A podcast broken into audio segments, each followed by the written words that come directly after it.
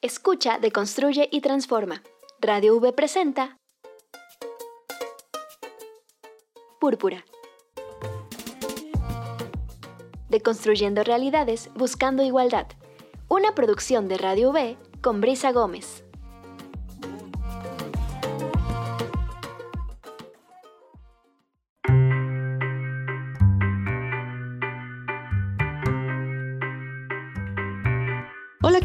Buen día. Les damos la bienvenida a esta emisión de Púrpura. Este jueves que estamos iniciando ya las actividades presenciales, este nuevo ciclo escolar dentro de la Universidad Veracruzana.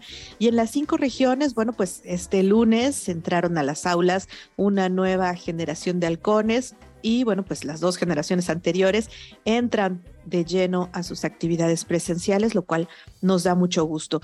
Y con esto, por supuesto, se nos hace importante dar a conocer y platicar justamente de algunas de las cuestiones, algunas de las medidas que hay dentro de la Universidad Veracruzana para atender la violencia de género.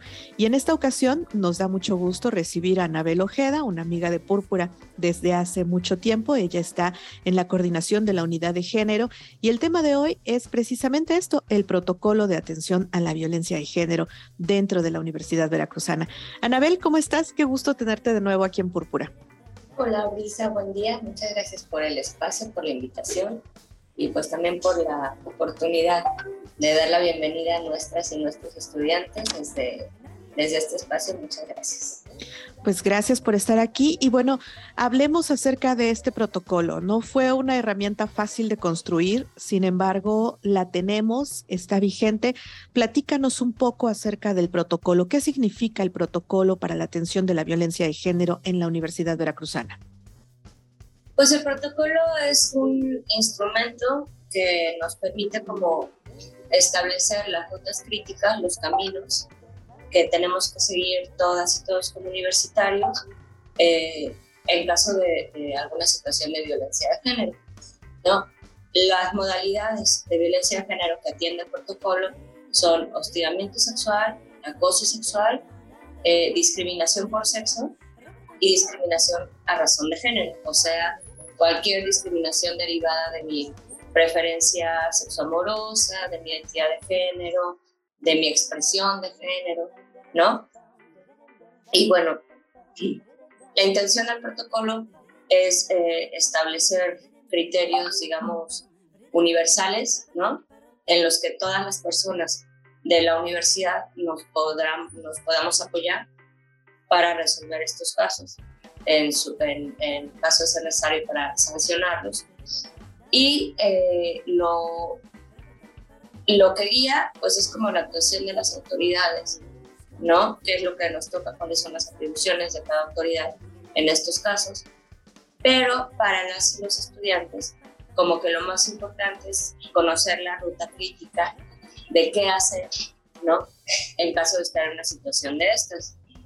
Estamos haciendo mucho trabajo de prevención eh, para, pues, disminuir el número de casos. Sin embargo, pues sabemos que todavía tenemos muchos casos en todas las regiones entonces, lo importante para el estudiantado es saber la ruta crítica de qué, qué hago yo, a quién me acerco, cómo empiezo eh, un proceso eh, de toma de decisiones y de cómo lo quiero resolver en caso de, estar en una situación de estas.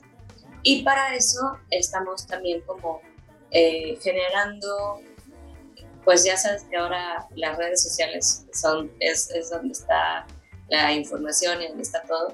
Entonces generamos, hasta el momento llevamos dos videos, ¿no? Uno que habla sobre violencia de género, lo explica y menciona, ¿no? Que tenemos el protocolo y las formas de contacto con la unidad de género para que se nos puedan acercar por, por apoyo, por asesoría. Y el otro es básicamente la ruta crítica, ¿no? Eh, los hicimos en colaboración con TVV, la verdad es que quedaron bien bonitos y pues ya andan en redes circulando, este, pues para tratar de acercarnos y que la, el mayor número de estudiantes pueda conocerlo. También ahora, en la semana pasada, que fue nuestra semana de inducción, estuvimos en algunas facultades dando eh, una pequeña introducción a lo que es la unidad de género, a lo que nos toca a todos y a todas desde nuestro lugar, ¿no? Como comunidad universitaria, eh, hacer para prevenir y para erradicar, ¿no? Pues las cuestiones de violencia en nuestra casa. Perfecto. Y bueno, este protocolo es accesible. ¿Dónde lo puede encontrar la comunidad universitaria que sienta que está enfrentando alguna situación y que quiera ver qué es lo que puede hacer para esto? El protocolo, eh, te digo, está como más enfocado a la actuación de las autoridades y se puede encontrar en todas las páginas de la UB. Tenemos una, una pestaña eh, en color naranja abajo a la derecha que dice justamente protocolo para atender casos de violencia de género en la UB. Ahí le das y ahí este, puedes acceder en formato digital. También en todas las facultades de todas las regiones tienen protocolos en físico, tanto autoridades como estudiantes, consejeros y consejeras este, estudiantes, pero bueno, en digital, en cualquier página de la UB, ahí está la pestañita Bien, y bueno, supongamos yo como estudiante de la Universidad Veracruzana, si estoy enfrentando una situación, por ejemplo, de acoso dentro de la institución, ¿a quién tendría de acuerdo con el protocolo que recurrir primero? ¿Tengo que buscarlas a ustedes? ¿Tengo que buscar alguna autoridad dentro de mi facultad? ¿A quién tendría para que pues vaya empezando a tomar eh, forma esta, pues primero, no sé, tal vez sería consultar qué es lo que puedo hacer, tal vez eh, ya empezar a poner algún tipo de, de queja. ¿Cómo le puedo hacer? ¿Quién es ese primer contacto que debo tener? Pues mira, es es correcto y es, este, digamos que apegado al, debido proceso, que se acerque primero con nosotras por asesoría, también por contención, para ver si necesitan eh, algún, algún tipo de canalización, ¿no? Eh, médica, psicológica, algún tipo de apoyo y poder tomar las decisiones y empezar un proceso.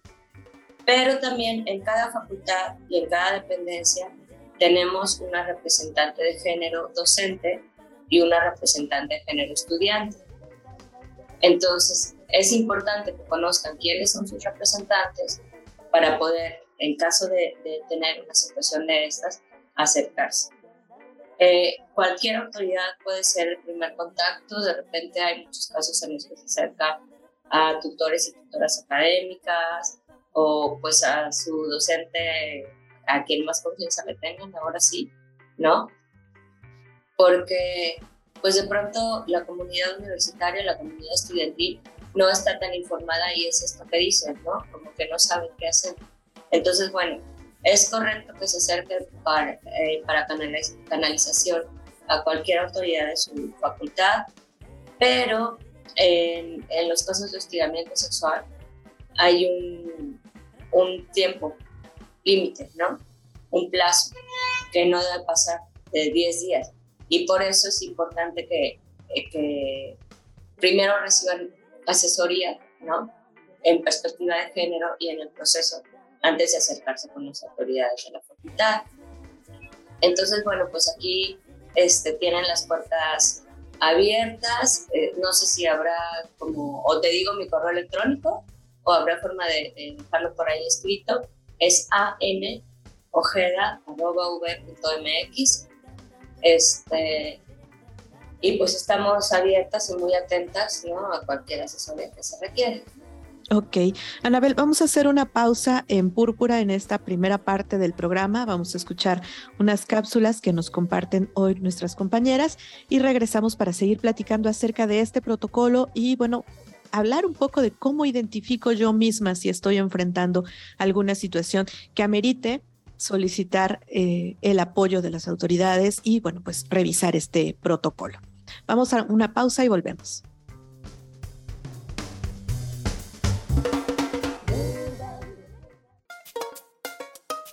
Púrpura, deconstruye y transforma.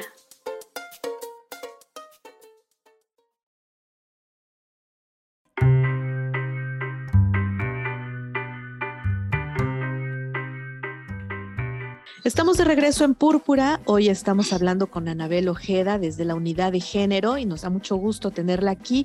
Y estamos hablando acerca del protocolo de atención a la violencia de género en la Universidad Veracruzana.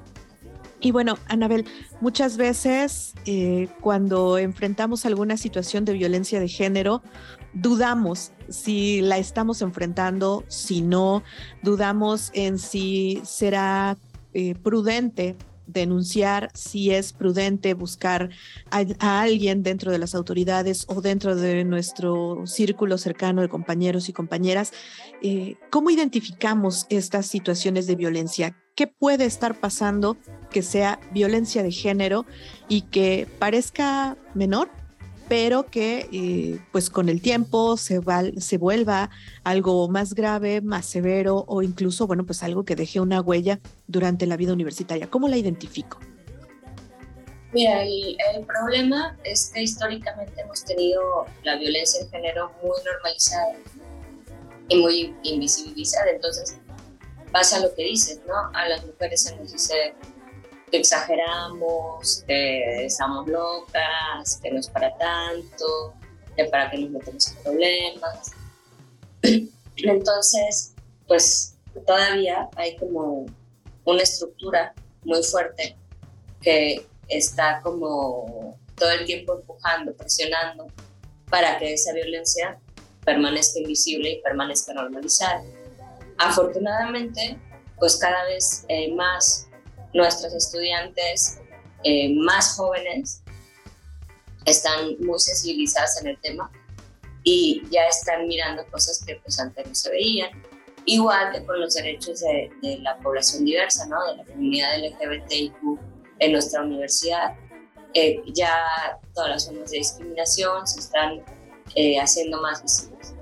Entonces, bueno, aquí lo importante es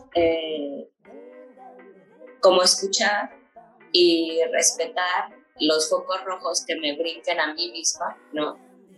Si esto me incomoda, aunque no esté segura, pues buscar, ¿no? Con quién hablarlo, con quién acercarme, la manera de, de verlo y pues de preferencia buscar a alguien pues que sí esté empapado en el tema, ¿no? Porque de pronto pues me puedo acercar con algún maestro, alguna maestra que no tenga perspectiva de género y pues sale peor, ¿no? Porque la respuesta es esa, no te metas en problemas, este, muchas cosas, revictimización, y tú qué estabas haciendo ahí, y para qué fuiste, muchas cosas Entonces, bueno, eh, los focos rojos son lo que a mí me hace sentir incómoda, lo que siento que puede ser injusto, cuando noto un trato desigual, y obviamente pues cualquier forma de de agresión, de discriminación, ¿no? En el caso de la comunidad LGBTIQ hay muchos, pero también hay todavía mucha discriminación eh, por nuestro sexo, ¿no? Porque somos mujeres, porque somos hombres, se nos trata distinto, se nos dan distintas oportunidades. las, las modalidades de violencia, así como teóricamente nombradas en el protocolo, son acoso sexual, que es cualquier conducta lasciva que tenga implicaciones sexuales, o sea, tocamientos, miradas lascivas, este, invitaciones insistentes, eh, acoso por redes sociales, ¿no? Entre pares, es decir, entre dos personas que tengan la misma condición jerárquica en la universidad, entre dos estudiantes, dos trabajadores, trabajadores, dos este, académicos, académicos, ¿no? Y el hostigamiento sexual son las mismas conductas, pero es más grave porque es entre personas que tienen una distinta jerarquía, ¿no? Y entonces ahí juega una relación de poder que hace todavía más complicado que se dé este, la queja, ¿no? Que se pueda alzar la voz. Pero pues obviamente eh, quienes somos servidoras, servidores públicos en la Universidad Veracruzana, académicos, académicas, pues tenemos la responsabilidad de comportarnos de manera ética ¿no? De cuidar nuestras palabras, de no realizar ningún tipo de acercamiento con nuestros estudiantes, de no invitarles a salir o a vernos fuera de las instalaciones de la universidad para ninguna cosa. Tenemos responsabilidad, ¿no?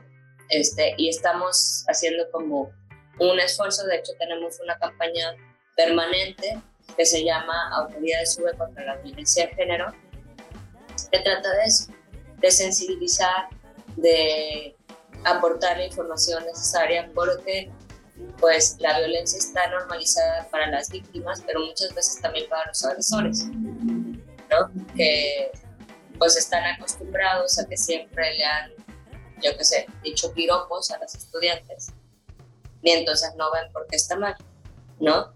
Pero bueno, pues los tiempos han cambiado y hay que, perdón, adaptarnos, ¿no? Al, al, goce más pleno de derechos humanos para todos y para todas. Este, entonces, bueno, eso son acoso y hostigamiento y lo que mencionamos hace rato, discriminación por sexo, o sea que a las mujeres del grupo no, no sé, no se les permita trabajar por...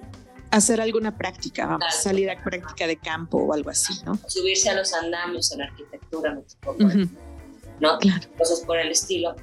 Y por género, pues es este, un poquito más complejo, sabes que la categoría de género este, todavía es, es... Pero bueno, tiene que ver con eso, con el ejercicio de poder, eh, digamos, la misoginia, ¿no? A razón de las concepciones de género. Y después, para la población diversa de la LGBTIQ, todas las formas de agresión, de discriminación, de pues no permitir acceder a los derechos, a las oportunidades de la misma manera para quienes somos gays, lesbianas, eh, bisexuales, transexuales, transgénero. Cualquier forma de, discriminación que menoscabe sus condiciones de vida dentro de la, de la universidad su salud mental, emocional, física. Ok, y bueno, eh, ahorita nos vamos a detener un poco más en esta parte de la diversidad sexogenérica, que creo que es importante resaltarlo, pero eh, bueno, muchas veces hemos escuchado cómo eh, hay acusaciones que son calificadas como falsas, que tratan justo de desvirtuarse.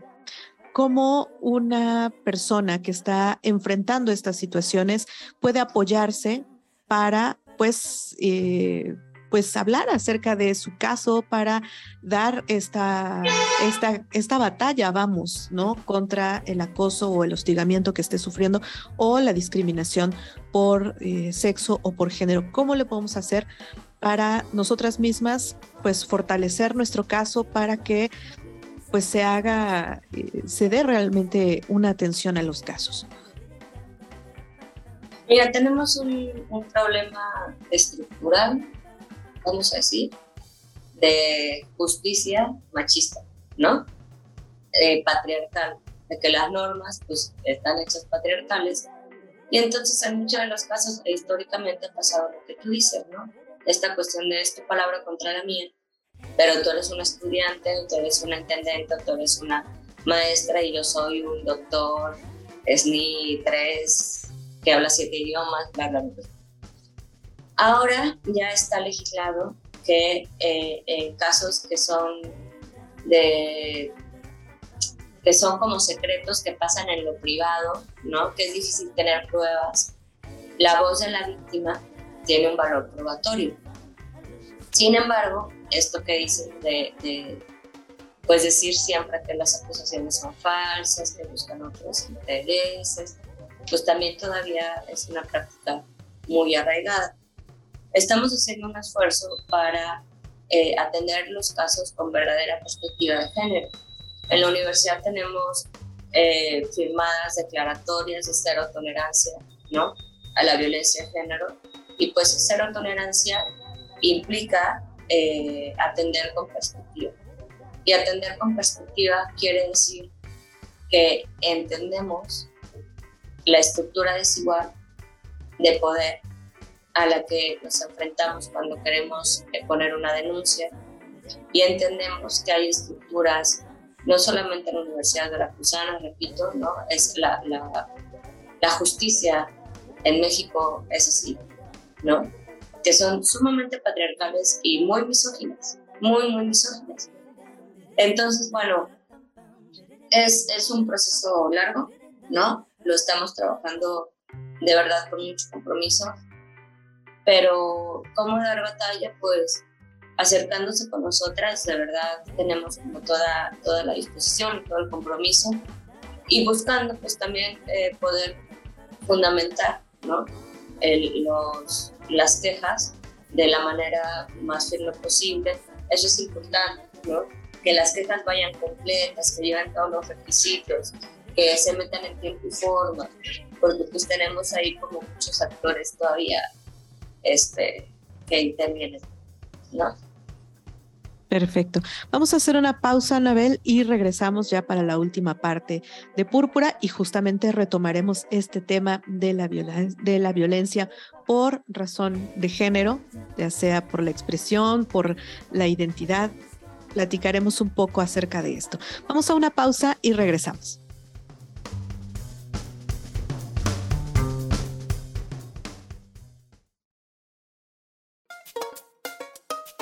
Púrpura, deconstruye y transforma.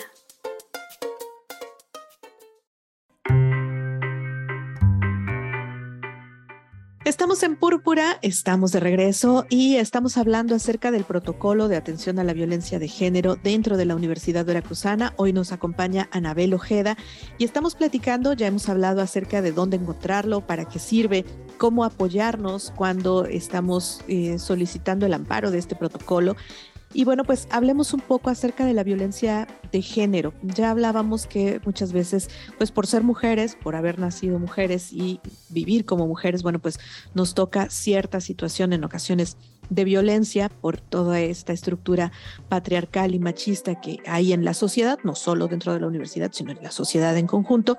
Y hablemos un poco justo de las cuestiones de género. Muchas veces muchos jóvenes, muchas jóvenes aprovechan esta etapa de la universidad en que salen por primera vez de casa para empezar a, su transición algunas veces incluso para poder expresar su identidad de género de manera plena, la que quieren, su expresión de género con la que se identifican. Y este es un momento coyuntural en sus vidas. ¿No? Y bueno, pues, ¿qué pasa cuando se enfrentan a situaciones de violencia y cómo el protocolo puede ayudarles a enfrentar estas situaciones, pues para salir adelante y continuar ya sea con su transición o en esta eh, pues en este paso que lleven dentro de su expresión de género, Anabel. Sí, mira, tenemos, eh, pues lamentablemente todavía, ¿no? Eh, muchas ideas discriminatorias al respecto, ignorantes. Sin embargo, también estamos trabajando, ¿no? Tenemos una campaña que se llama V Diversa, cuyo fin es sensibilizar, visibilizar, eh, hacer como todo lo posible para generar espacios seguros, llamamos, ¿no? Para toda la población diversa dentro de la universidad y pues esperando que eso pueda permear también en un cambio social para, para el exterior, ¿no? Considerando pues como el peso que tiene la Universidad de la Cruz en el Estado. Entonces, eh, el protocolo tiene hasta el momento, ¿no? Eh, los mismos procedimientos. Todavía no se contemplan las necesidades muy específicas, eh, hablando pues coyunturalmente, hablando interseccionalmente de la población LGBTIQ. Estamos trabajando en eso, estamos trabajando en hacer un protocolo específico, ¿no? Que mire eh, esas diferencias de poder, esas inequidades, ¿no? Para poder atender, pues como de una manera más sensible, por un lado. Y por otro, también estamos eh, trabajando como en el proceso, ¿no? Para cambio de identidad y para que se respete su identidad, tanto de manera formal, o sea, cambio de identidad ya en los documentos en el Cardex pero pues eso dependemos también de que, de que el trámite haya sido ya afuera concluido, o sea, que haya un acta de nacimiento y, una CURP, ¿no? Nuevas, correctas, para entonces poder proceder con eso, pero también para sensibilizar a la comunidad y que eh, se respete el derecho a la identidad de quienes todavía no tienen el trámite de legal, sin embargo han tomado una decisión de corregir eh, su género y cambiar su nombre, por ejemplo, ¿no? Requiere mucha sensibilización, todavía hay muchas resistencias en algunas personas. Afortunadamente hay también eh, una parte de la comunidad que está más sensibilizada y es respetuosa del tema, ¿no? Pero lo estamos trabajando y también pues eh, informar, ¿no? A nuestro estudiantado de que nosotros les podemos canalizar por ayuda especializada. Eh, está el CENDIU, donde se les puede dar apoyo eh, psicoemocional. Entonces, pues como, como articular las distintas instancias que tenemos en la UB para poderles apoyar eh, pues de la mejor manera y que se sepan acompañadas, acompañados, acompañadas, ¿no? En este proceso para ir eh, pues también en, ese tema ir generando pues un cambio cultural y, tener espacios seguros, libres de violencia y pues ahora sí como con mejor goce de nuestros derechos, ¿no? Claro. ¿Dónde pueden las y los estudiantes, el personal de la Universidad Veracruzana encontrar a la unidad de género o a quién tienen que buscar de la unidad de género de las diferentes eh, representaciones de las facultades para eh, solicitar información, para tener orientación sobre lo que está eh, ocurriendo, para que puedan valorar el tomar este camino o pues también es muy válido si deciden no hacerlo, pero estar enterados de cuáles son sus derechos. ¿Dónde los pueden encontrar? ¿Dónde las pueden encontrar, Anabel? Pues mira, tenemos nuestras redes sociales, ¿no? Este, Facebook, Twitter, Instagram, eh, TikTok.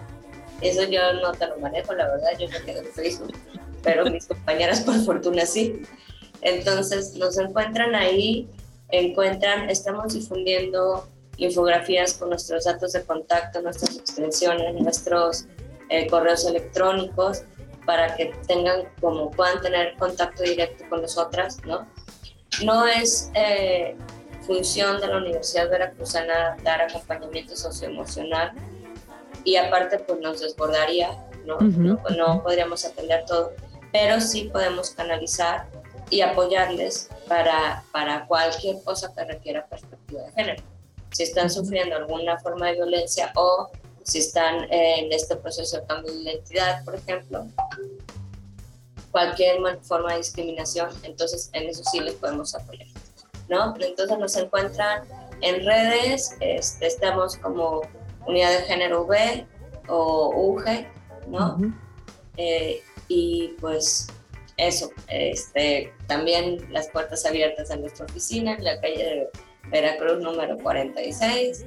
Nuestros correos electrónicos están en todas las páginas de la, de la V y en, el, en la página de la, de la unidad de Perfecto, Anabel. Pues muchísimas gracias por acompañarnos hoy en Púrpura. Siempre esta información es muy útil, especialmente cuando iniciamos un semestre, sobre todo un semestre tan especial como este que regresamos totalmente a la presencialidad y que, bueno, pues la interacción humana trae en algunas ocasiones situaciones como estas. Sí, este, pues muchísimas gracias por el espacio a las facultades que nos pudimos acercar. También les decíamos a nuestras estudiantes bienvenidos, bienvenidas a hacer su casa esta, los próximos cuatro años.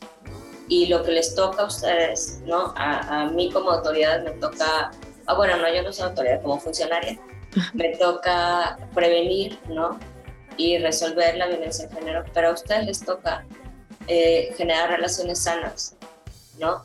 Dentro de las aulas, eh, defender sus derechos, exigir ser tratados, tratadas, tratadas con dignidad, ¿no?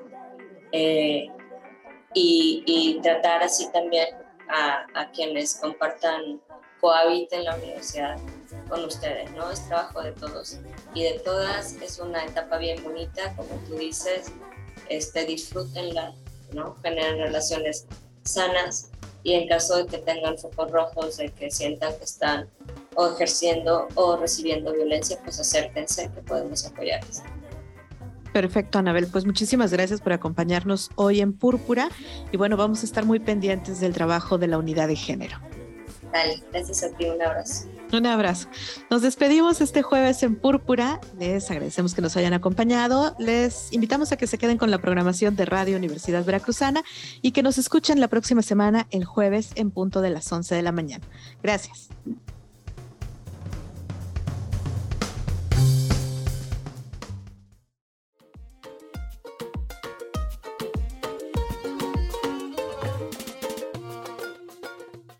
Las distintas realidades con perspectiva son contadas en púrpura.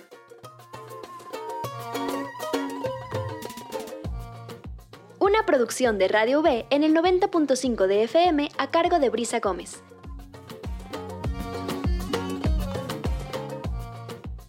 Nos escuchamos la próxima semana.